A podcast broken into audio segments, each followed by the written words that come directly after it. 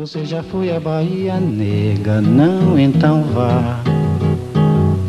Você já foi à Bahia, nega? Não, então vá. Quem vai ao bom fim, minha nega, nunca mais quer voltar. Muita sorte teve, muita sorte tem, muita sorte terá.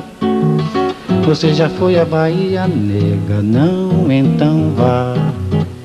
Lá tem vatapá, lá tem caruru, lá tem mungunzá. E se quiser sambar, então vá nas sacadas dos sobrados da velha São Salvador. A lembrança das donzelas do tempo do imperador. Tudo, tudo na Bahia faz a gente querer bem. A Bahia tem um jeito que nenhuma terra tem. Salve, salve galera, Invencível na a gente vai falar sobre música brasileira dos anos 60 ao 2000, né? E os dias atuais também. É, daquele jeito, bem, bem por cima, né? só arranhando a casca para despertar no nosso ouvinte aí a curiosidade de pesquisar a fundo. Se a gente fosse parar para falar de cada década, de cada artista, ia levar o dia inteiro e não ia terminar. Vou passar a palavra aí para quem escolheu. João Gabriel. Fala galera, beleza? Aqui é João falando e hoje nós vamos dar uma, como o Rafa falou, uma, um pequeno toque em cada década e falar sobre a música brasileira, suas influências, culturas, seus movimentos e como a música que antes era tão rica se tornou essa, como eu posso dizer, essa piada. Ah, ah bom saber. Então fala pra mim, vai rolar Príncipe do Gueto, né? Diz pra mim. Um pouco. Um pouquinho. Ah, eu gostei, gostei, gostei. Então vamos falar de Veveta também, Príncipe do Gueto, João Gilberto vamos e vários outros compositores. É, gostei, gostei. Aqui quem fala é Shemuel e vamos lá, vamos pra cima. É, rapidinho, é aquela coisa, né? Se você não come merda, você não sabe o gosto que tem. Tem que ouvir é. as merdas e coisa boa também. Fala, é verdade. João. Opa, Caiu de novo, é sacanagem. Ah, tô aqui, tô aqui, foi mal, deu uma, tá deu uma viajada. Gravado, tá, só que nosso tá host já caiu três vezes aí, então vamos ver tá. se ele não cai agora. Tá aparecendo podcast então... paraquedas, só anda caindo. Pois é, infantaria. Vai lá, João. Então, para início de conversa, eu acho bom a gente citar as influências que a nossa música tem, que seria basicamente as influências europeias e de matriz africana. E eu acho que começar falando também sobre a bossa nova, que tornou o Brasil, junto com o samba, obviamente, mas naquela época tornou o Brasil como um dos principais países é, exportadores de cultura para o mundo. E é, o Brasil tudo... foi muito famoso, né? Sim, sim. E isso tudo deve-se em conta a um baiano, senhor João Gilberto, nascido ali nas águas do rio São Francisco, a 500 quilômetros aqui da capital de Salvador. Juazeiro. Juazeiro. É. Pra galera então, que não sabe, aí tem Juazeiro do Norte, que é no Ceará, mas o nosso Juazeiro é outro Juazeiro. É o Juazeiro é. oficial. Pois é. é não... Juazeiro barra oficial. Vamos com treta de novo, aí vão chamar a gente separatista daqui a pouco. é. Como a cidade das, das Muriçocas, porque no verão a quantidade de que tem lá é surreal. Enfim, né? Continuando. João foi importante por criar uma nova batida de violão. Ele basicamente resumia a escola de samba em um violão de seis cordas. Era um cara extremamente perfeccionista e de uma, e de uma maneira de cantar que é, revolucionou a música como a conhecemos até hoje. Realmente, Bossa Nova é, é, é cultura para todos nós, é um marco que, que foi para a gente, né? Foi o que levou Sim. a nossa cultura de, de, brasileira o nosso jeito de fazer para o mundo foi o que tornou a gente mais conhecido internacionalmente na cultura.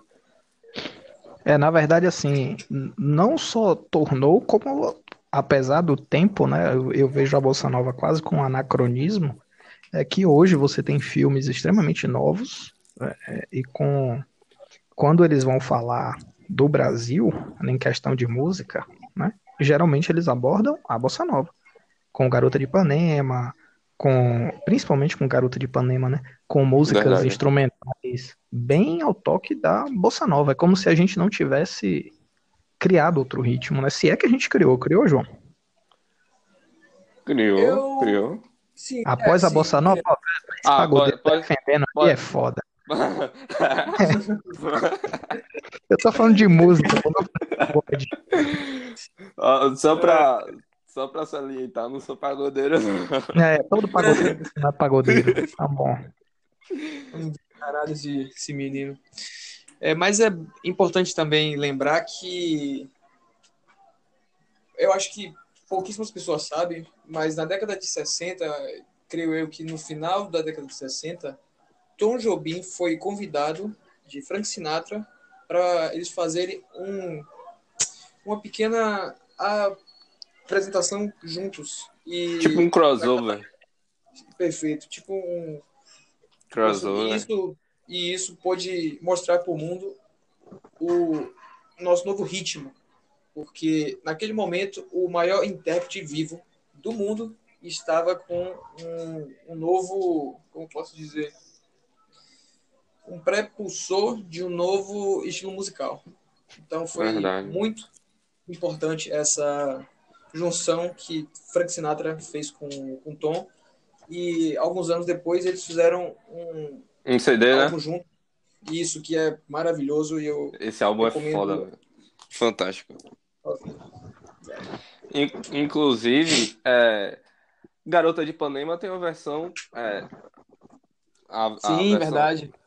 Tem uma versão que os dois gravam juntos. E é uma, uma versão perfeita. Maravilhosa. Não, não tem outra palavra para poder dizer. Porque é Frank Sinatra, Tom Jobim, junção de dois, dois grandes artistas de dois gêneros diferentes. Não, não podia dar outra. Sabe? É, eu queria, se possível, né, essa, essa questão deles dois juntos, da, do crossover e tal, é, guardadas as devidas proporções, é claro, acredito eu que tiveram outros artistas que, que gravaram, né? Você, mais para frente você tem é, Fábio Júnior gravou com, pô, não tô me lembrando se foi Bonnie, Bonnie Taylor, né? É Bonnie Taylor o nome dela? Acho que é. Que tem uma é, voz é, é, foda. É Bonnie Taylor. Bonnie Taylor. Claro que não dá para comparar, né? Mas assim, você vê que a questão de ah, o Brasil é americanizado, não sei o quê, mas assim, é, os artistas aqui, muitas vezes, né, não só na música, mas artistas plásticos, eles são muito mais valorizados fora do que dentro do, que do Brasil. Dentro. Então você pegar um aleijadinho, por exemplo, se você perguntar às pessoas, né? E aí a gente volta àquela coisa de não conhecer a sua história. Se perguntarem às pessoas quem foi aleijadinho, muita gente não vai saber. Mas se você for lá para fora, para pessoas que é, não precisa nem ser do ramo, mas que conheçam alguma coisa de Minas Gerais ou da, da, de obras de arte no sentido de escultura, vai saber quem foi. Verdade. E aí a gente fica preso assim, ah, Michelangelo, pô, foi gênio, com certeza, mas a gente a gente também teve muitos nomes aqui que é, pode não chegar assim no, no, mesmo nível, né? Mas passa nos pés. Não é que chega aos pés, não, passa um pouquinho. E aí, década de 70, rolou o quê? Que eu tô curioso, porque da década de 70 eu não conheço porra nenhuma. Pra mim é uma década de transição que não teve nada. Não conhecemos. Tem só uma... 60, 80. Tem só uma coisa que eu é, tenho que falar antes também, a música Garota de Ipanema, até Yesterday foi a música mais. É, como é que fala? Foi a tocada? música que mais. Isso, é, não, não é tocada a palavra, é quando um músico pega a música de outro músico e faz uma. É isso, isso perfeito, Rafael. Interpretada. Até, até a chegada de Yesterday. Então, para. É, isso, isso mostra o tamanho que a Bossa Nova teve no mundo e a sua influência. Ô, João, para não perder o gancho, pois é, para não perder o gancho, eles tiraram esse recorde da gente, a gente foi lá e tirou um recorde deles. Qual? Se bem que perder é do, é do Beatles, né, em inglês, não é americano. É. Né? Me corrija se estiver errado. Não gosto dos Beatles, mas acredito que essa porra é deles. É. É, então é. tirou o recorde de Michael Jackson, né? Raça Negra, nos anos 80, teve a música Que Pena. É verdade, e... Que Pena. Que pena. A música de se eu não me engano, do álbum Thriller. Eu não lembro se foi a música Thriller, mas se eu não me engano foi do álbum Thriller, que era a música mais tocada na rádio durante um dia. Caraca. A música do Raça Negra foi a música mais tocada na rádio durante o dia, durante um dia. E hoje não tem mais como bater esse recorde, porque hoje tem Spotify, YouTube, então é, o rádio hoje perdeu muito essa coisa de música e tá mais voltado para notícia e tal. É, é, eu acho que eu acho que não vão bater, né? Eu acho. Naquela época você ligava pedindo música, você mudava de rádio pra ouvir outra coisa, tava tocando a mesma merda, só que começando em outra hora. Terminar. Se você mudasse, você começava a ouvir ela de novo, parecia um CD. Foda. Vai lá, João. A cultura de rádio, infelizmente, se perdeu. Então, é, indo para a década de 70, a gente pode lembrar um pouco desses próprios músicos que ainda estavam fazendo uh, novos discos, novos trabalhos, mashups. É, mas é uma década, aqui no Brasil, pelo menos eu acho que é uma década muito, muito fraca de música, porque foi apenas uma continuação da década de 60. Claro que teve alguns grupos surgindo, mas geralmente eram os mais do mesmo, que eram basicamente bandas covers, ou então bandas que pegavam músicas de fora e, a, e as colocavam isso, colocavam em português, que é muito comum na é, era muito comum no caso na época as bandas fazerem isso, porque as os próprios empresários e afins só achavam que as músicas de fora iam fazer sucesso. Então isso é comum até hoje, pô. É só você abrir é, um, qualquer modo... Instagram aí e vai ver um bocado de vídeo Linkin Park versão forró. E aí vai. Só continua até hoje. Só que agora é a mesma letra com outro ritmo, né? Antes era o mesmo ritmo com outra letra, né? Calcinha verdade. preta. Verdade, verdade. Vai lá, João. Foi mal aí, a gente tá é... tá atrapalhando. Não, relaxa, não tem. É bom também esse falar. Então a gente pode ir para a famosa década de 80, que foi uma, uma década que revolucionou particularmente, eu acho, o mundo da música. Década e... de ouro. É, década de ouro. Aqui no Brasil, então, a quantidade de bandas boas que na época e até se mantém também não tá no gibi. É. Não diga. É, na verdade, assim, a década de 80 não foi só na música, né? Se parar pra pensar, foi a revolução tecnológica, praticamente. Futuramente então, também, sim. Então, tudo. é uma década que teve muita influência, teve um, uma junção de muita coisa e que até hoje é uma década que os falsos saudosistas acham que é a, a melhor. Perdi.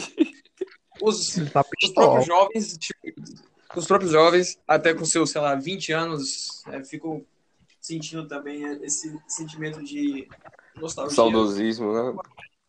Que eles nem sonharam em viver. Verdade. Sabe, Verdade. sabe uma das coisas que eu acho interessante dos anos 80?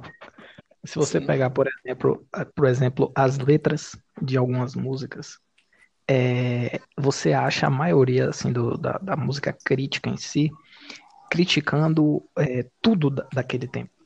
Não é assim, a criticando o governo, é criticando tudo, estilo de vida, é, os próprios gostos musicais, gostos artísticos, intelectuais, acadêmicos. E eles sentem essa saudade como se naquela época tudo isso fosse exaltado, tá ligado? Isso é que é uma resenha. tem algumas músicas de Raul Eu gosto de Raul Seixas. Tem algumas, assim, dentro, como artista. Ele tem umas letras, velho, que, porra, você vê aquilo ali, você fala, como é que alguém diz que esse tempo foi tão bom? E você tem um cara que fala, na, o exemplo prático, a música Ouro de Tolo. Ele, se você para para analisar, ele critica tudo daquela época. Tudo bem, que, ah, mas não é anos 80, é final dos anos 70, se não me engano, né? nos anos 70, 80, mais ou menos. Mas já é início dos anos 80. Ele critica tudo, tudo, tudo, tudo. Estilo de vida, é, a luta pela sobrevivência, é, o, o, o, próprio falta de, de cultura do povo, né? Quer dizer, ir pro zoológico para dar pipoca aos macacos. É, ele que se foda nessa parte, eu não dou pipoca, mas eu adoro ir no Zoológico de Salvador. Pra mim é uma das melhores coisas aí. Quem estiver ouvindo e não tiver aí da Bahia, quando for, vá no Zoológico. É muito foda. O Zoológico é top. Tá, tá foda. Mesmo esculhambado do jeito que tá, mas tá foda. Aí o que acontece? Você vê um cara que daquela época, que viveu naquela época, metia o pau. E você vê pessoas de hoje em dia, com 20 anos, falando, porra, ali é que era bom, que não sei o quê, que. Por isso que essa questão de gosto a gente vai falar um pouco mais na frente, mas é meio digamos assim, delicado falar disso. Mas a gente vai botar. questão de gosto se discute, não discute, se música tem, não tem, a gente vai jogar lá na frente. Só queria fazer esse paralelo aí. Pode seguir. É, então, eu acho importante também a gente citar alguns artistas dessa época, porque não foram poucos, né? E desses tantos que houveram e ainda existem, são grandes compositores, grandes, grandes music, é, musicistas e etc. É, eu acho também importante falar que na década de 80 é, teve vários, como, como posso dizer, várias maneiras de se expressar. É, não, não é expressar, é como se fosse uma maneira paga de se fazer isso. É... Hum, comercial. Uma coisa muito assim, comercial assim, de se fazer. Isso, isso. Então, várias emissoras de TV faziam coisas musicais para mostrar esses artistas. As próprias novelas tinham suas maneiras de colocar esses artistas em voga. Em evidência. Isso, em evidência, usando as músicas deles nas novelas e até hoje isso acontece. Isso acontece. Mas, mas claro que naquela época a qualidade musical era melhor, então até discos elas faziam, o que é algo. É, também não tinha pirataria, né? É, também, não tinha pirataria, vamos lembrar aí. Realmente, você pega a trilha sonora de Mulheres de Areia, né, de Rei do Gado, e aí você pega a trilha sonora de Salve, Salve Favela, sei que lá, sei que lá, que eu não assisto mais novela, pra mim tá tudo uma merda. É, é, você olha a trilha sonora. Por, a, porra, a trilha internacional de Laços de Família é muito foda. E porra, a nacional verdade. também. A internacional é muito. Isso. Mas a nacional também é. Então, assim, é, é, é, realmente esse ponto aí que você tocou, né, da questão da integração da música no meio televisivo. Vai lá.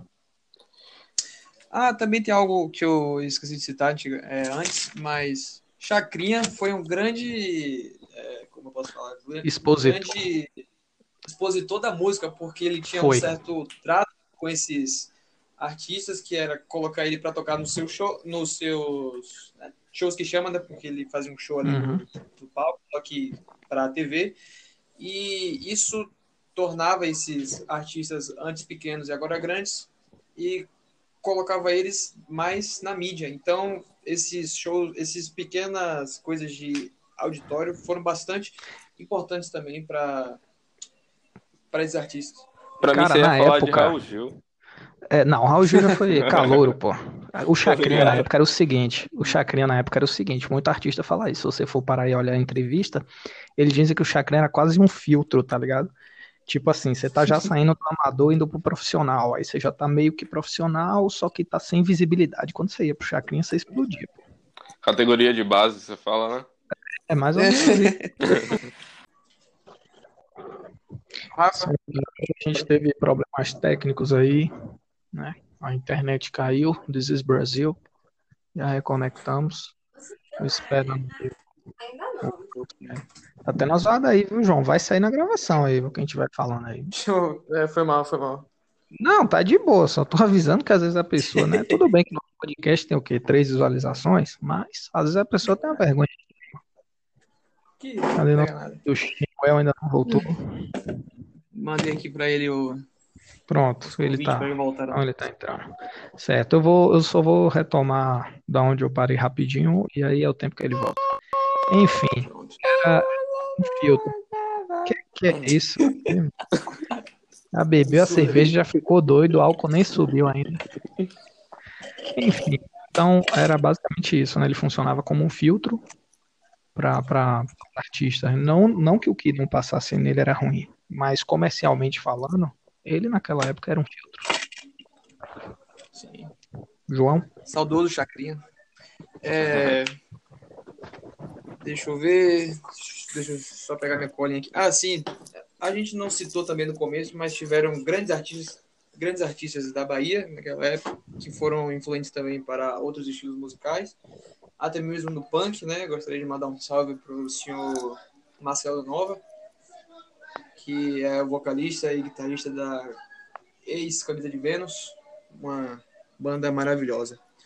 É importante também citar certos artistas como Caetano e Gil, foram bastante influentes na, na nossa curta. É, Tropicália, que foi um movimento que durou apenas dois anos, se eu não me engano, por conta do alto exílio que eles fizeram. E agora eu acho importante também a gente passar só um pouquinho para frente e falar do nosso Rock in Rio, né? Primeira versão aqui em 1985, se eu não me engano.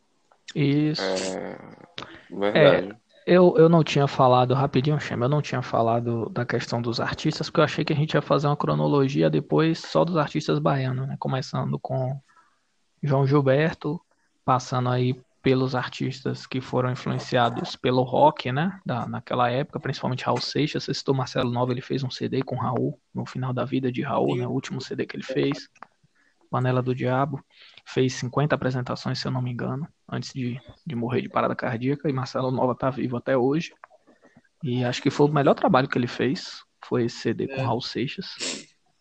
E eu, eu não citei antes, né, Maria Bethânia, que com 17 anos interpretou Carcará lá nos anos 60, mais ou menos, 60, 70, né, transição ali, pouco antes de 70. E eu não falei porque eu achei que a gente ia fazer essa cronologia meio que por fora, entendeu? Porque artista na Bahia, você pega, por exemplo, Luiz Caldas. Luiz Caldas estava em meio do furacão de tudo e foi lá e criou o axé. Falou, foda-se, eu não vou tocar nada disso. Verdade. O cara com 20 e poucos anos chegou lá e falou: sabe de uma, vão pra merda todos vocês, eu vou inventar uma coisa aqui baiana, uma coisa mais minha, usando guitarra também, fazendo as coisas dele, e aí faz, é, é, faz um, um estilo que hoje, né? Infelizmente, algumas bandas se apropriam dizendo que é axé. Eu fico muito puto sempre que eu discuto com paulista, salve São Paulo, né? Vamos lá, separatista. A gente vai ficar conhecido como separatistas baianos. Porque os paulistas ficam dizendo, ah, isso aí não é pagode, isso aí é axé. Eu falo, meu filho, você não sabe o que é axé. Não tem como é o Chan ser axé. É impossível. Nunca na vida da história do Brasil versão não é, entendeu? Ele pode ser considerado um pagode rebuscado, com mais instrumentalização, com até porque Tonho Matéria nessa arte aí ele é bom, né, no que ele faz.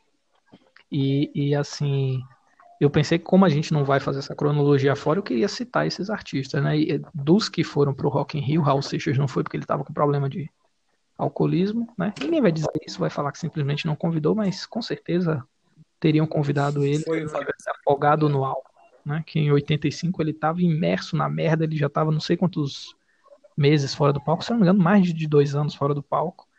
É, aquela fatídica apresentação que ele fez no hotel lá, que o povo queria bater nele, porque ele tava careca sem barba. O povo, isso aí, isso aí não é Raul, não, essa porra não tá lembrando nem as letras, pega ele, pega, quase mata ele lá. Foi parar na delegacia. Então, assim, ele não foi pro Rock in Rio. É, teve essa porra aí. Mas teve Pepeu Gomes, Baby Consuelo, que hoje é Baby do Brasil, né? Cantou junto com ela. E teve Gilberto Gil, né? Todos eles se apresentaram em dois dias. Então não é para dizer assim, ah, só chama um baiano aí. Não. Eles tiveram, assim como todos que estavam lá, né? Barão Vermelho, é, Ney Mato Grosso, Elba Ramalho, né? Aqui no Nordeste teve muitos, teve Elba Ramalho, teve Alceu Valença. Então, assim, é, que fique registrado aí que os baianos sempre foram quando não protagonistas, importantes coadjuvantes nos nossos períodos musicais, né? É, a Bahia, eu acho que seria um estado que faz grandes músicos, né? Por assim dizer. E também acho... continua fazendo, né? Acho que por isso que dizem baiano não nasce, baiano estreia, né, velho? É, eu, eu acho que nas artes o baiano vai mais longe do que na música, pelo menos atualmente. Você pegar um é. Wagner Moura, né, que é um. Putz, o cara fez aquele filme lá com o Matt Damon, é, Elysium. Deixaram sim, o cara sim. falar porra no filme, velho. Eu fiquei espantado, assim, no cinema, eu dei risada demais. Eu falei, cara, se eu estivesse nos Estados Unidos, só eu ia estar tá rindo aqui, porque ninguém entendeu. Era uma cena tensa pra cacete, entendeu? Aí ele tá xingando lá em inglês e tal. E aí do, nada, como, porra. porra, tá ligado? E o filme, tipo, ficou até sem sentido, porque legendaram o porra. Mas eu ri demais, falei, porra, legendaram porra, porra. Porra na Bahia é uma coisa corriqueira, né? Outra briga com os paulistas, salve São Paulo. Galera, você falar porra lá, o negócio é em pena. Verdade. Pra gente é uma coisa natural, é, é mais natural trivial, né? É, pra gente é, é, mas eu tô um pouco mais ao sul da Bahia aqui, tenho muito contato com gente de, de São Paulo. Trabalhei com pessoa, inclusive, que era lá de Taubaté. E não era grávida, não, tá? e aí, na verdade, ainda morava. E aí, sempre que eu tava conversando no horário de almoço, que eu falava, porra, vixe, pensa no clima. O clima Mas... pesava, né, Rafa? Pesava, mas enfim, em música a gente entende, assim como arte também, né? Infelizmente, como o Gabriel falou aí, a desvirtuação. Eu queria até que ele falasse mais sobre isso aí depois de Chema fazer um comentário e botar canário no bolo. Rapaz, foi o que você falou foi bem pertinente. Eu acho que no berço, tanto no berço artístico quanto no berço musical, nós tivemos grandes artistas, grandes influenciadores de cultura. E é foi uma das coisas que nos fez alavancar é, para o mundo, né? Como o João falou inicialmente, João Gilberto, depois tivemos Gilberto Gil, Caetano Veloso, tivemos Maria Bethânia, e assim como outros vários compositores, cantores. É, isso tivemos décadas importantes que nos fizeram ser reconhecidos mundialmente e nacionalmente, claro. E aí, João, o que foi que aconteceu então? Se ainda, se ainda tiver alguma coisa importante para acrescentar nas décadas aí, toca o pau, se não. A gente, Temos, vai... é, a gente podia citar também algumas bandas, né? Algumas bandas da década de 80 que mudaram a música do Brasil, né? por assim dizer. Os próprios Paralamas do Sucesso, Engenheiros do Havaí, é, Legião Urbana, essas essas bandas que fizeram a música e, e criaram o estilo conhecido como o rock Brasil. São Capitão Inicial que... tá nesse bolo? Não. Capitão Inicial seria. Não, mais... É 90. Mais final de 80 e 90. É, isso. Ah, já tá com essa galera. Verdade. Isso. E um pouquinho mais. Mais na frente. E... Sim. É, também é importante citar os Novos Baianos, que é uma banda foda. Até pouco tempo atrás eles fizeram um show, acho que dois anos atrás, lá no Canecão, Rio de Janeiro. Foi um show espetacular. Fizeram também, se não me engano, um DVD do, do, do show.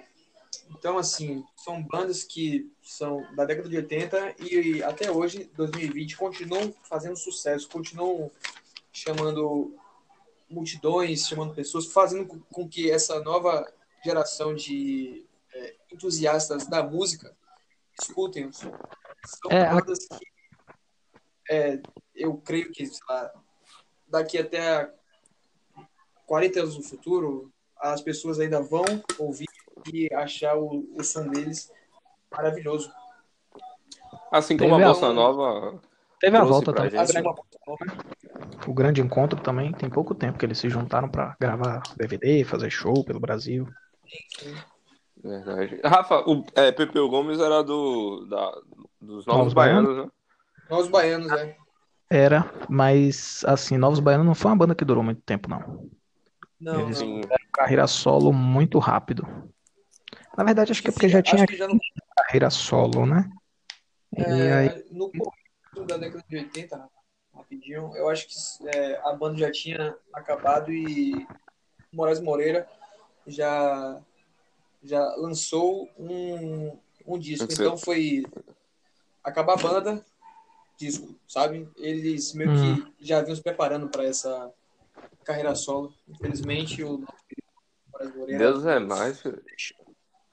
Deus é Deus mais, é... parece Parece aqueles casos de que o cara tá namorando uma menina e do nada ele termina com a menina e uma semana depois já tá namorando outra. Parece isso daí, velho. O Shema tem um problema sério aí pra quem não sabe, mas tá, tá se convertendo, mudando já, tá, tá se livrando desse problema. Tem problema nada. Foi uhum. Sim, segue é. o barco.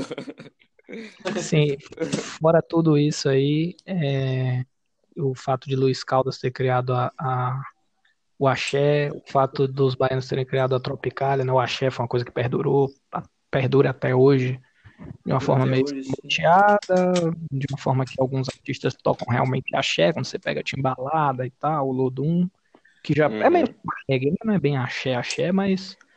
É tipo um afro-reggae, sei lá. É, mas tem Durval, que até hoje não toca axé. Sim. Então, Chico tocava também. Armandinho, que não deixa morrer, mas ele não canta, né? Só toca. Então, é, é quase verdade. crônica. Né? O negócio começou e não terminou mais. Acho que foi o, pelo menos na Bahia, o que mais sustentou foi o axé. Né? Teve, sim, sim. tentaram ressurgir o rock aí, pelo menos na minha visão, nenhuma banda de rock supera. É... Pô, esqueci, Escambo, né? na minha Porra, visão. Escambo, escambo, escambo se você perguntar para as pessoas, elas não ouvem. Então, assim, essa questão da música comercial, terminei que eu quero fazer uma pergunta aí. Terminei. Vai lá. Não, não vai, eu adorei, falar. Eu adorei você citar esse Scambo. O Scambo fez parte, acho que, da, da, da, minha vida, da vida de João, da vida de muita gente que, que faz parte do nosso ciclo, né, né João? Eu acho que porra, a, as interpretações de Pedro Pondé nos shows dele, porra, é, eu tô falando tanto porra porque é, é sabe? Que é muito bom. É, é muito bom, é nostálgico lembrar os shows que ele fazia junto com o Scambo. Pena que é. eles se separaram, ele seguiu carreira solo, né? Mas as músicas em si também, nossa, foi Maria. É, ele tem uma interpretação de Carcará que eles fazem que para mim é é magistral aquela apresentação. Você pegar uma música dos anos 50 praticamente e colocar num rock, numa coisa que parece tão natural, sabe? Uma letra forte, com a apresentação dele muito forte e, e o ritmo que eles colocaram, né? Os arranjos que eles fizeram ficaram muito foda. Ficou muito foda. Sim, é... Quando eles tocavam com a roda que abria, porra, tempos. Ah. Você sabe que eles começaram a tocar é, quando eles fizeram, não sei se foi a primeira apresentação, mas eles fizeram uma apresentação quase que no meio da rua, sabe, essas coisas de barzinho? Sim. É, e aí a galera perguntou pro, pro dono do bar, se eu não me engano, não, não lembro direito a história, mas foi mais ou menos isso, falou, pô, os caras vão voltar, aí é, eles tinham a data, tipo, marcada, sabe, tipo assim, ah, semana que vem acho que estão aí, bicho, quando os caras voltaram lá pra tocar, parecia que era um show no meio da... Queria botar uma Ei, tá de novo, galera, vai desculpando aí, vou explicar o que foi que aconteceu. Tá, manda pra cima aí de novo. A gente tinha um host, né? A gente tinha um host fixo chamado Edson, mais conhecido como Mamão. E ele é que é dono da porra toda, é que é o cara que tem dinheiro do grupo, então a internet dele é muito foda, o computador dele é bom, ele usava duas coisas para gravar e esses problemas não aconteciam.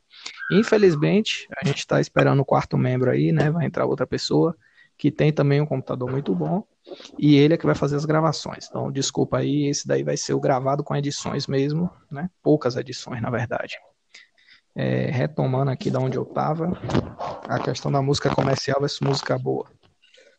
Ela existe, ela é um mito, ela mora em nossos corações, Sim. é só um pau pra gente bater quando a gente não gosta da música. Fala, tá falando um bocado de merda só pra vender. O que é que vocês acham? Acho uma boa. Hum, cara. Porra, é, foi tipo assim, ó, você quer Nescau ou quer suco? Sim. Aquelas foi tipo Sim, isso. Exatamente. Repete aí que eu tava. Repete aí que eu mosquei. Não, é o seguinte, tem, tem para quem toca, né? Para quem para quem usou, é, ou usou se aventurar por algum instrumento, fazer bandinhas de garagem, etc. E tinha, sempre tinha aquela discussão quando ia replicar as coisas lá nas, nas boates do Rio Vermelho, né? Eu falo, pô, a gente vai tocar o quê? A gente ia sempre para as músicas mais comerciais. Então, assim, porra, você curtia Iron Maiden, mas quando fosse tocar, ia tocar Fresno. Tá ligado? Tocar Rio. Ia tocar aquela lá do Malhação, Strike. Era uma merda. Porra, eu comprei um baixo, eu falei, cara, você o Steve Harris brasileiro. Você ligou? Porra, eu ouvia Iron, todo ouvindo Iron, Iron, Iron. Iron, Dream Theater, é, Red Hot, só os caras foda embaixo, se ligou? Sim. Aí quando eu cheguei no, no primeiro estágio, os caras assim, velho, aí você pegou aí, pega, velho, a melhor coisa que tinha era CPM 22, puta que pariu, você tem noção do que é isso? Pois é, é mas... O CPM era bom demais, mas, né? Você é. imagina, é, né? era o é, melhor, eu não tocava nem Raimundo, cara, assim, bom. assim, pô, vamos tocar um... Não, o máximo, assim, Putz. o áudio era CPM, era daí pra baixo. Aí vinha Strike, Revo, Fresno, é aquela bem, bem melosa lá, como é o nome daquela? Não é aqueles cara colorido, não, a outra. Os coloridos eu falei, não, não toca Restart, né? Não toca essa merda. É... Se eu for tocar, eu saio da banda. Como eles não conheciam outro, outra pessoa que tocava baixo, né? Acabaram aceitando. NX0, NX0. NX0? Tem outra também, mas essa era boazinha, Forfã. Porra, Tinha uma banda, é ridículo. Hidropônica, mas hidropônica. Eu lembro de Forfã. Hidropônica era legal, a música não era comparada às outras, meu filho, você não tem noção das músicas ruins. Então, existe diferença entre música comercial, boa, elas podem ser as duas coisas, elas sempre andam separadas. Rapaz, eu acho que dá para ser os dois. Eu, eu vou, vou, vou citar dois exemplos, um nacional e um internacional. Como a gente, não, não. Eu vou citar um exemplo que a gente já falou anteriormente, no iníciozinho do podcast, que é Garota de Ipanema. Ela vendeu pra caralho e ela é um, uma puta música. Ela é um, tem um, um, uma sonoridade, uma letra muito boa. E ela vendeu bastante. Ela teve um teor comercial muito absurdo. E internacionalmente a gente pode falar de qualquer, uma, qualquer música de Michael Jackson. Sacou? Ela teve muita, hum. muita melodia, muita, muita, muito teor comercial. E eu acho que quando você consegue fazer os dois, né, andar em, no, no, no, numa mesma velocidade, você, eu acho que como músico você conseguiu atingir o seu, o seu objetivo. Mas quando você só quer vender, aí já é uma outra história, sacou? É como o, o, os gêneros hoje, por exemplo, eu vou, vou citar pagodão, pagodão. A gente sabe que pagodão, pagodão não, não, não tem uma letra que agregue valor pra gente, não tem nada assim. É pura é pura comercialização, pura é, banalização, sacou? Então, pra mim, eu acho que dá pra andar os dois numa velocidade igual, no, para, é, paralelamente, mas também não dá. Depende muito do tipo de, de, de, de, de mensagem que você quer passar, o tipo de conteúdo que você quer transmitir. Certo, João. É, tem o sentido, mas também vale lembrar que Isso que eu ia falar. são épocas diferentes, tá ligado? E eu acho que e, infelizmente, a gente está descambiando para um, uma cultura musical onde apenas aqueles sons estranhos de baterias eletrônicas fazem. Tá. É, eu sou um tipo de cara que gosta de, de todo estilo musical. Até. Um pouco. Vem cá, Gabriel, rapidinho. Sai do aquário aí. Eu ia falar isso. Tá comendo. Caiu tá... do aquário, a porra do microfone. Tá comendo o microfone. melhorou, Muito melhor. Com certeza. Agora tá melhor? Então, enfim, é, eu acho que a gente está indo para um estilo, para um futuro musical, basicamente, onde só, como eu falei antes, é baterias eletrônicas e barulhos estranhos fazem sucesso. E eu acho que isso pela falta de interesse em coisas. É, coisas. Eu não quero falar, mas eu acho que é. Coisas boas. Porque se você ouvir uma música pop atualmente, é ok, ela pode ser boa, é, boa pode ser legal de sua vida, beleza, mas eu tenho certeza que não é algo que você vai ouvir pelo resto da sua vida. Não é aquele tipo de música que te faça ter um conhecimento musical melhor. Por exemplo, quando você ouve uma música é, clássica, é algo que está durando pela humanidade quantos anos já? 200 anos? 300 anos? É algo mais complexo, algo que você não requer estudo. Só desperta um sentimento. É, um sentimento Ô, erudito, ô, erudito, deixa o microfone parado aí, por favor, que você tá erudito, é. parecendo é... que tá comendo o microfone. Aqui, eu tô. Tô Mas é pra falar, se você olha pra. Tem que falar a boca, perto do olho.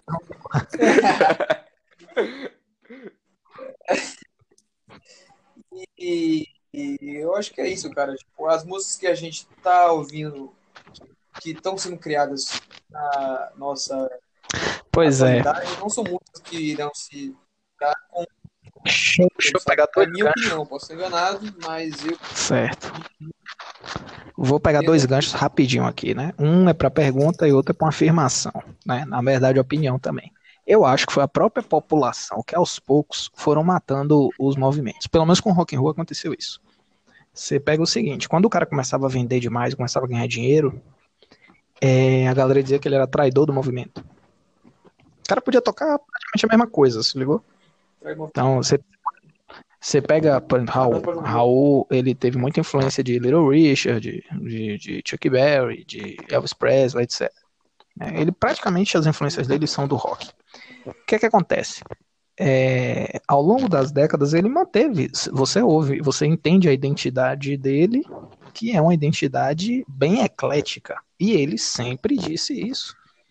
Né? Tem entrevistas que ele fala, cara, Elvis Presley e Luiz Gonzaga é a mesma coisa. O repórter da risada fala, porra, Aí ele vai pro violão e toca Elvis, e aí começa a cantar, vem com a cintura fina, cintura, no ritmo do, meio que da balada de Elvis, tá ligado? Aquele rock dançante.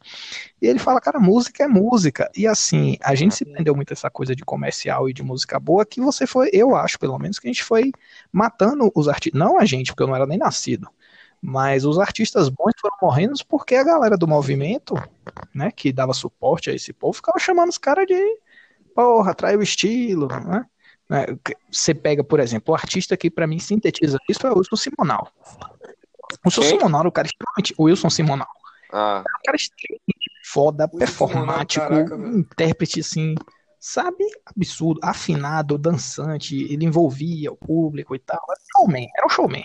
E aí o cara, porra, ele chegava lá e falava, cara, eu morei na favela, eu me fudi, eu comi pouco, eu passei fome. Você acha que eu vou querer que meus filhos passem fome? Você acha que eu vou querer ser pobre a vida toda? Então, aí, aí a galera começou a meter o pau, se ligou? Tipo, jogou o cara no ostracismo. Tudo bem, teve motivos políticos também, mas é porque ele não queria dar aquela falsa impressão, tipo assim, eu sou da massa. Você pegar é, hoje em dia, por exemplo, eu vejo muito isso. É, esses caras vivem em verdadeiras mansões e querem impingir como se eles fossem pobres, se ligou? o que mais assim, acontece? É o autorretrato de mim mesmo. O cara vai pintar do, do, do, do de quase um, um, Como é que eu posso dizer? Não é psique, não. É um alter ego, se ligou?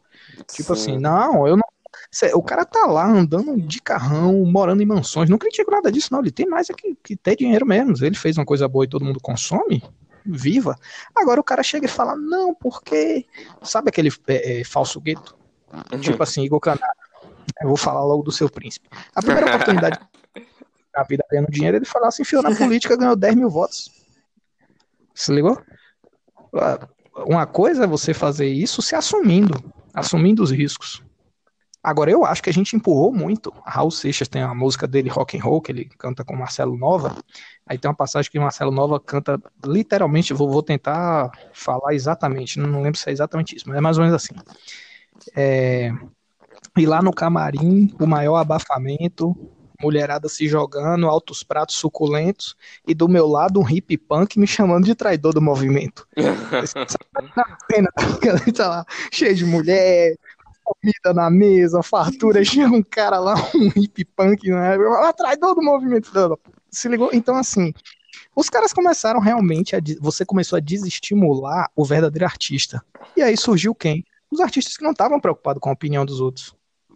De fato. Os caras que não tinham identidade própria. Por quê? Porque os caras realmente eram produtos comerciais.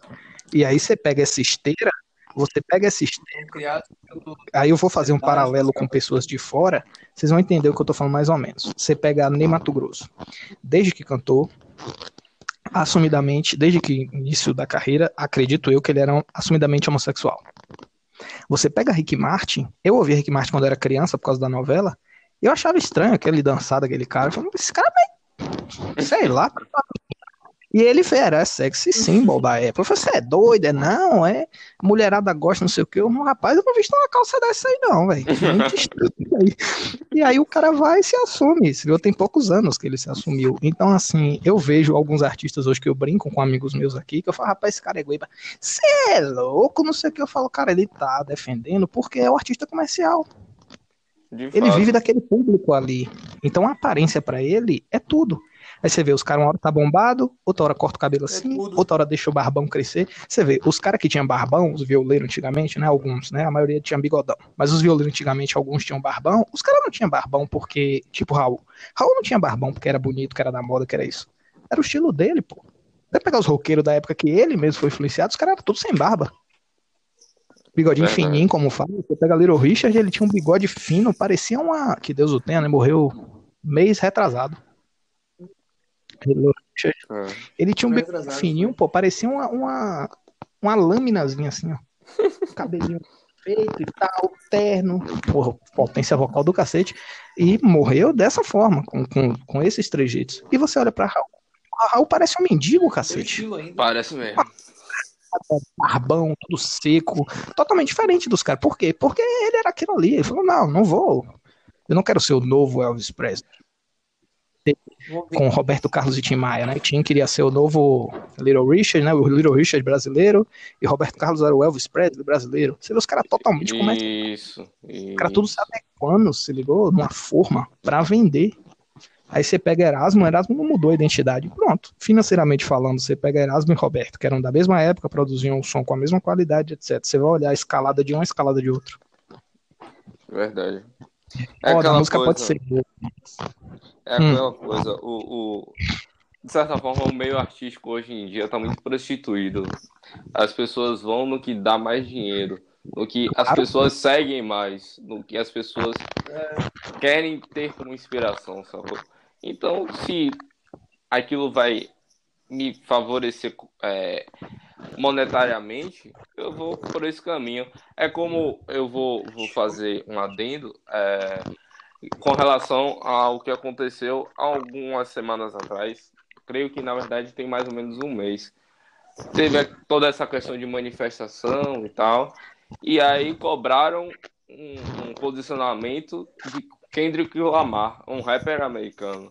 E ele, em praticamente todas as músicas, se não todas, ele falava sempre sobre como o, o, o, sobre sempre sobre a, a, o racismo em si, sobre o, o a, a, entre aspas a, o que a viol, entre aspas não, a violência que acontecia para as pessoas negras.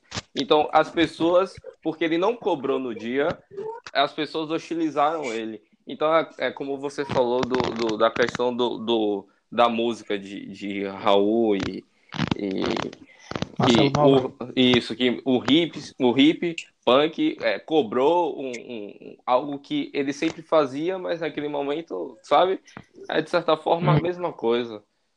Acho que as pessoas estão muito, muito, muito apegadas a esse tipo de situação que não vai mudar nada na vida da gente. Mas só tem música ruim no Brasil? Não, claro que só não. Acontece no Brasil? Vocês acham que só acontece aqui essa merda dessa música plástica? Ou... Claro que não. Não, eu Brasil continua fazendo música boa, mas a gente pega muita influência do mundo afora, porque infelizmente. Sai do aquário. João Gabriel já falei, saia do aquário. tá comendo o microfone, porra. O que eles estão certos de, de ver a parte do lucro também, porque eles têm que seguir o mercado deles. Mas eu acho que isso, para o mundo da música, torna a música pobre. E, infelizmente, como eu falei antes, eu acho que é uma. De fato. De fato. Sabe o que eu acho interessante? Eu não sei se eu coloquei isso. Por que, que apesar de toda a melhora tecnológica, a arte e a música decaiu tanto? Por você pega. Para você produzir uma tela, é, antigamente se levava meses, né? Tinta óleo, aquelas técnicas e tal.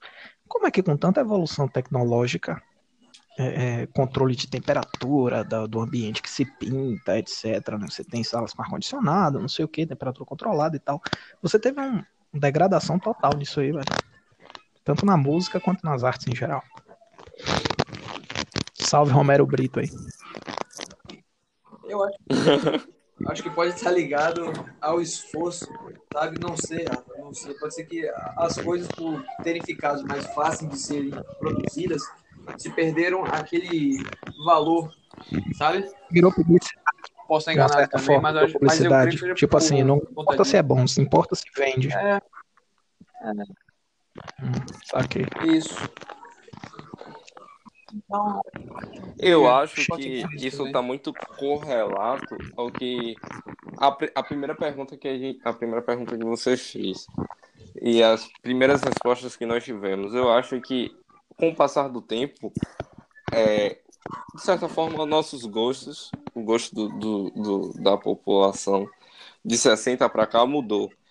De bolsa nova, rock, axé, é, enfim, nós buscamos é, coisas mais que estão mais em evidência. Hoje, de certa forma, o funk, o, o pagode, gêneros assim, eles estão mais em evidência nacionalmente e internacionalmente, mas creio eu que isso seja uma tendência humana, ela busca mudar, o ser humano busca mudar. Só que às vezes para melhor e outras vezes para pior. Talvez daqui a 10 anos venha surgir um novo gênero ou ressurja das fênix, da Fênix, como a Fênix no caso, um gênero como Bossa Nova, um, algo mais nosso ou algo também internacional que a gente acabe se apropriando e traga uma cultura, uma algo cultura não é a palavra correta, mas algo mais valoroso de se escutar, de, de, de se apreciar. Movimento cultural, seria sabe? Vocês, vocês que, falaram, vai lá. Eu acho que isso é, é muito de, de tempos.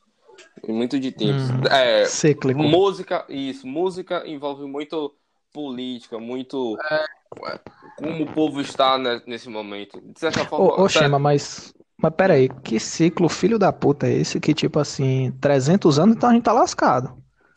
Você pegar Amadeus Mozart, Beethoven. O negócio começou a ficar ruim quando? Se você for lá e botar uma pedra. Não, depois do chorinho brasileiro, a música ficou uma merda. Beleza, então você tem 600 anos de música porra. Agora a gente que aguentar 600 de música ruim, tá ligado? Eu não sei, eu, não sei. eu queria, eu queria, é, queria é, fazer uma ligação, linkar o tipo, de certa forma, os movimentos que a gente teve na década de 70, 80, meados de 60 até meados de 80, início de 90, foram movimentos mais, como eu posso dizer, mais instigantes a você é, isso, e digamos assim.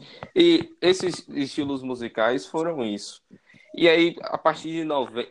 meados de 90 para final e início de 2000, meio que a coisa desandou, porque as pessoas já estavam mais acostumadas. Elas já estavam mais, como eu posso dizer, é, mais acomodadas com a situação. Então, para o que elas para o que elas vinham, vinham e gostavam, o ritmo, sei lá, o que, o que, o que importar, é, elas se sentiam mais confortáveis, então não vou pensar muito, é só para curtir, bora vender. Bora, bora curtir, sacou? Pode ser. É, pode ser. Agora, eu acho que foi a tecnologia, sem sacanagem, eu acho que foi a tecnologia que fodeu tudo. Sabe por quê?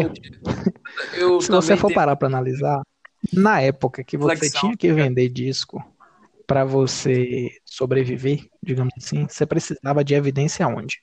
Na rádio.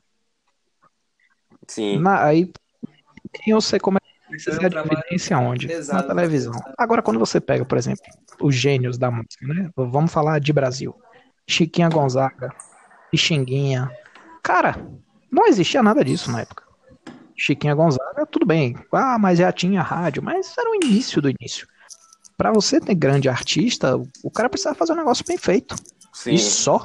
Verdade. E pessoas vão admirar. Então, quando você começa a transformar, né, a, a não tô querendo elitizar a música, porque se você for parar para ver desse ponto de vista, só podia tocar quem era rico. Quem é que tem condição hoje de comprar um piano? Rico. Bom. então, aí o cara fala, porra, mas nego só toca pagode. Meu filho, um cavaquinho é 120 reais. Bom. 120, 150, 200 conto. Bom. Vai pegar um piano bom, razoável. É foda, é absurdo o valor.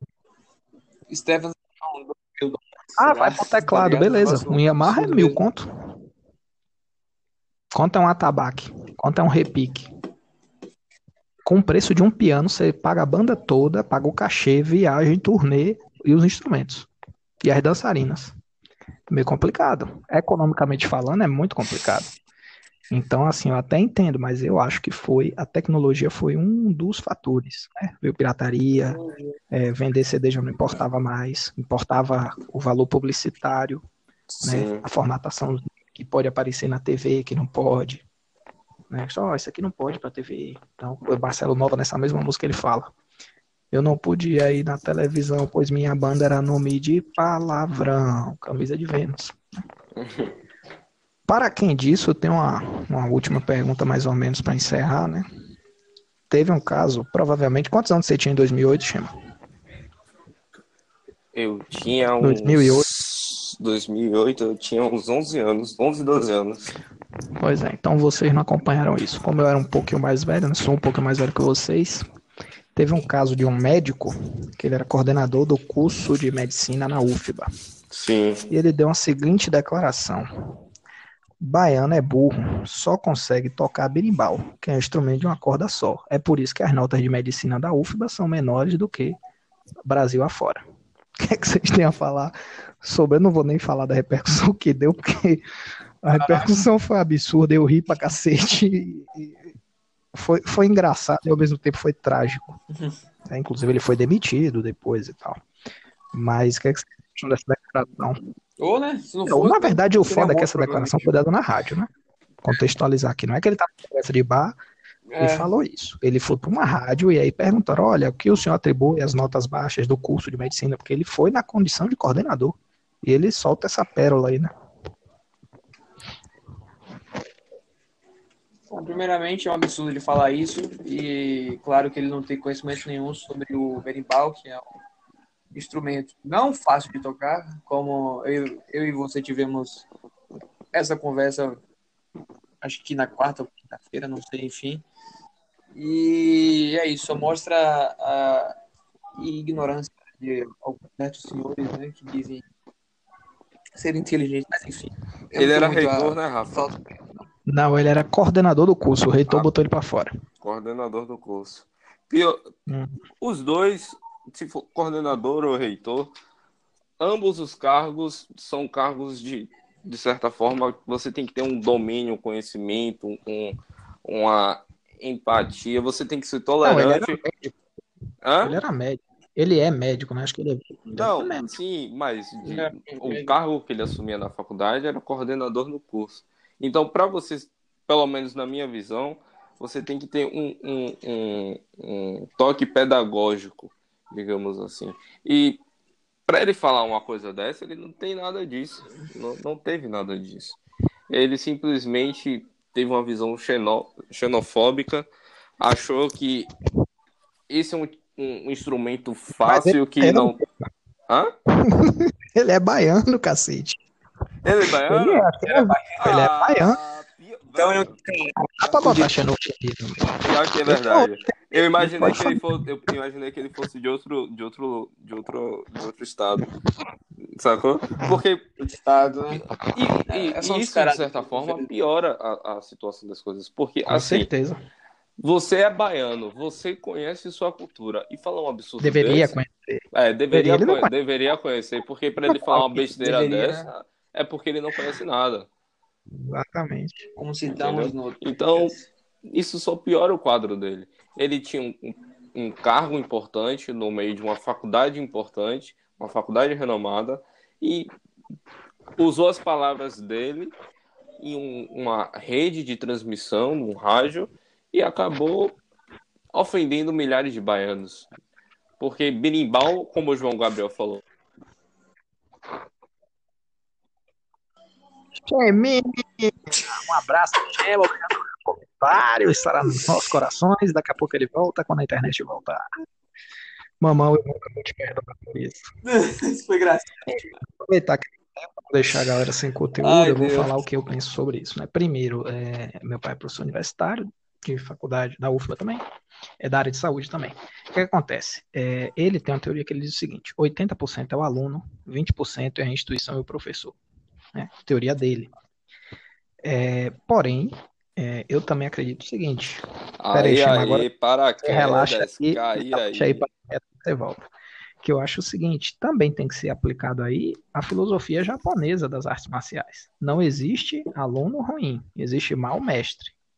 O que eu acho que faltou dele nesse caso aí foi uma reflexão própria, Sim. entendeu? Ele, ele poderia ter falado, olha, os alunos podem demonstrar talvez baixo interesse e tal, mas será que os professores lá estavam ensinando de forma magistral? Será que o próprio coordenador de curso não faltou fazer uma, uma reflexão do próprio trabalho que ele estava desenvolvendo? Porque De você tem que pensar o seguinte, naquela época não existia Enem, tá? Contextualizar. O Enem começou na UFBA pelo menos em 2011 para cá, mais ou menos. 2010, por aí.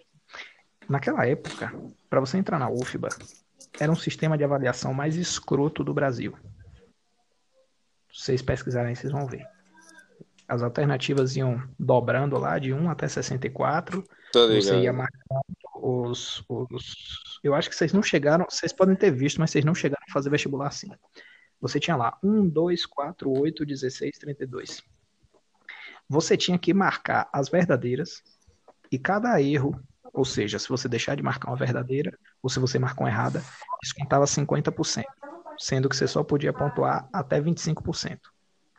Fora que você no gabarito tinha que dar a resposta da soma. Então, por exemplo, se eu for lá marcou 1, 2 e 8, aí no gabarito você bota lá 11. Entendeu? Entendi. Era um sistema tão filho da puta que chamaram a mulher para responder 10 questões sobre o livro dela. Ela tirou 90% sobre o próprio livro.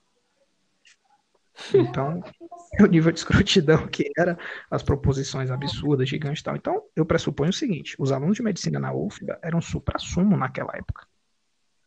Porque foi uma prova dif- difícil, extremamente concorrida, e a forma de avaliação é totalmente atípica, se ligou? Era como se ele Sim. estudasse só pra aquela. E o cara me dá uma declaração dessa, bicho. Porra, além dele não conhecer a cultura da Bahia como um todo, né? Musical principalmente, eu acho que ele não conhecia nem a instituição direito. Hoje é Enem, hoje eu entendo, ah não, Rafael, hoje é o Enem, o cara estuda o Enem, se ele tirar uma nota alta, ele entra. Mas na época não era isso. Na época era uma prova totalmente diferente, né? Com os mesmos temas e tal, mas a abordagem era muito diferente. Era uma prova tensa, tensa demais. Verdade. Você, você falou bem. Apesar de eu ter caído no meio, você falou muito bem. É, galera vai desculpando mais uma vez o- os problemas técnicos aí, Chema vai retomar de onde ele parou. Bem, eu tava falando sobre o que mesmo? Perdi. Né? Perdi. Você acha que eu lembro? Fiquei tanto errado. Não, ele, ele tá falando justamente do, dos alunos, é, é, desse professor de não ter conhecimento e tal. Não, eu- o, o que eu me referia no, no caso Isso, é a questão do, do- da, da falta de consciência na qual um, profe, um professor, um coordenador baiano teve em, em- em citar um instrumento que faz parte de nossa cultura há gerações e gerações. O berimbau não é um instrumento mais difícil do mundo, com- mas também não é o instrumento mais fácil do mundo. Ele tem toda a forma do, do- da, da condução da pedra, do, do, do gingado que você faz. Então, você consegue atingir notas diferentes numa corda só. E ele foi extremamente infeliz em citar algo como isso numa, numa rede de transmissão como a rádio, sacou? Eu acho que ele deveria rever seus conceitos para isso. Que delícia. Então vamos, vamos finalizar aqui. Para finalizar, a gente vai fazer uma coisa simples, né? Começa em João, termina em mim. Resumindo, depois de tudo isso que a gente falou, que foi pouco, mas foi alguma coisa, música é gosto ou não é? Música é gosto ou não é? Não fica no aquário, não. É. Sim, sim, pra mim. Eita, peraí. É, pra mim, música seria de é, gosto, mas também eu diria que falta de interesse em conhecer. Pra mim, música é igual a cultura. Até porque os dois andam juntos. Música e cultura vão muito de geração a geração, vão muito de lugar para lugar.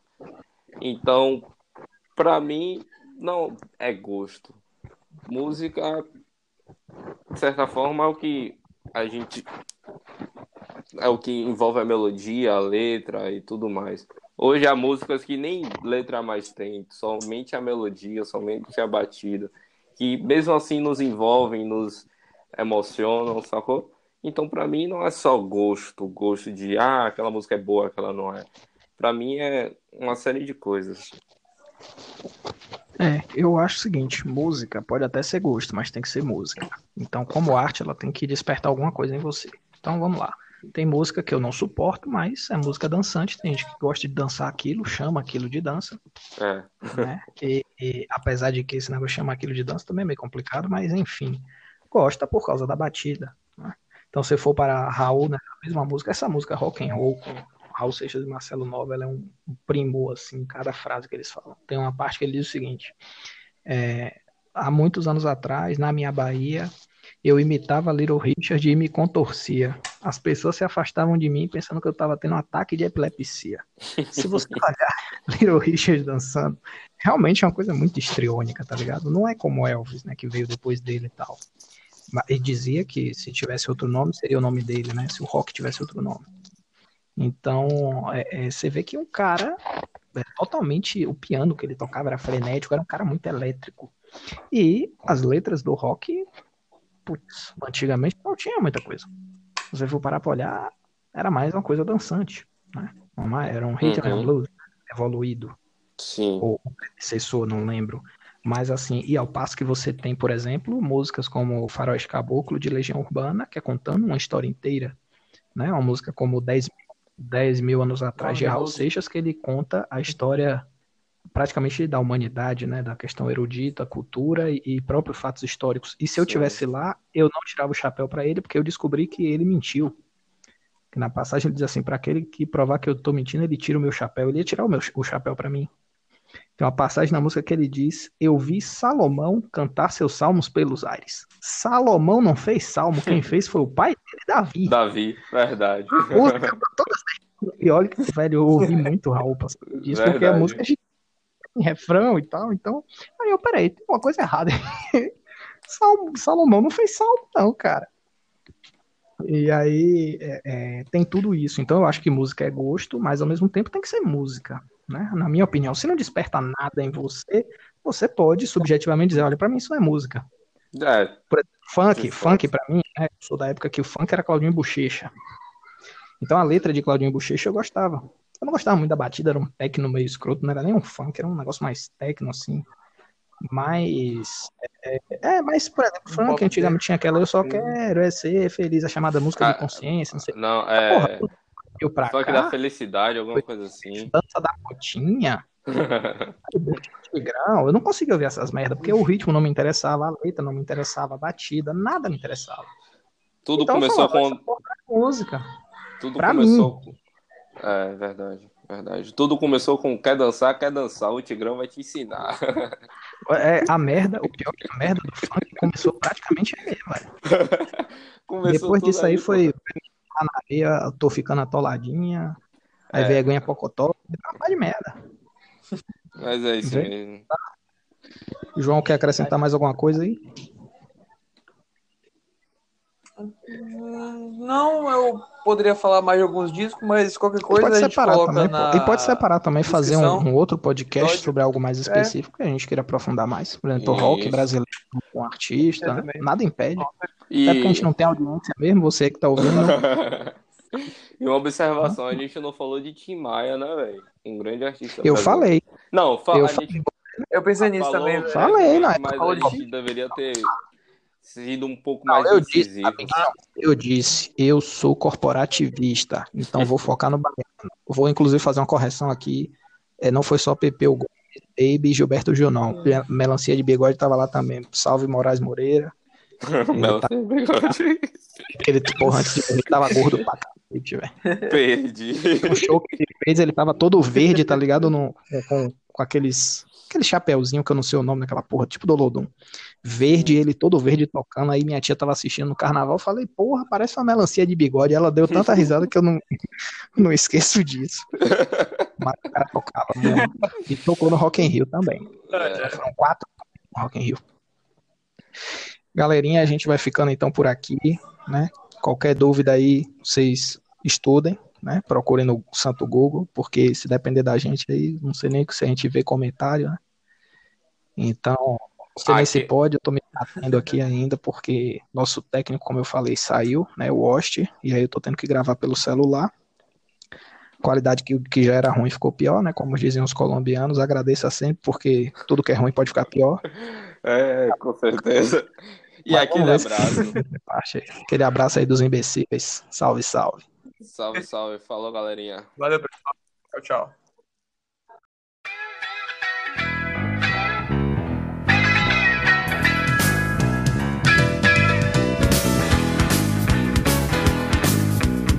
Muito tempo atrás, na velha Bahia, eu imitava Little Richard e me contorcia. As pessoas se afastavam pensando que eu tava tendo um ataque de epilepsia. De epilepsia. No teatro Vila Velha, velho conceito de moral. Bosta nova pra universitário, gente fina, intelectual. Oxalá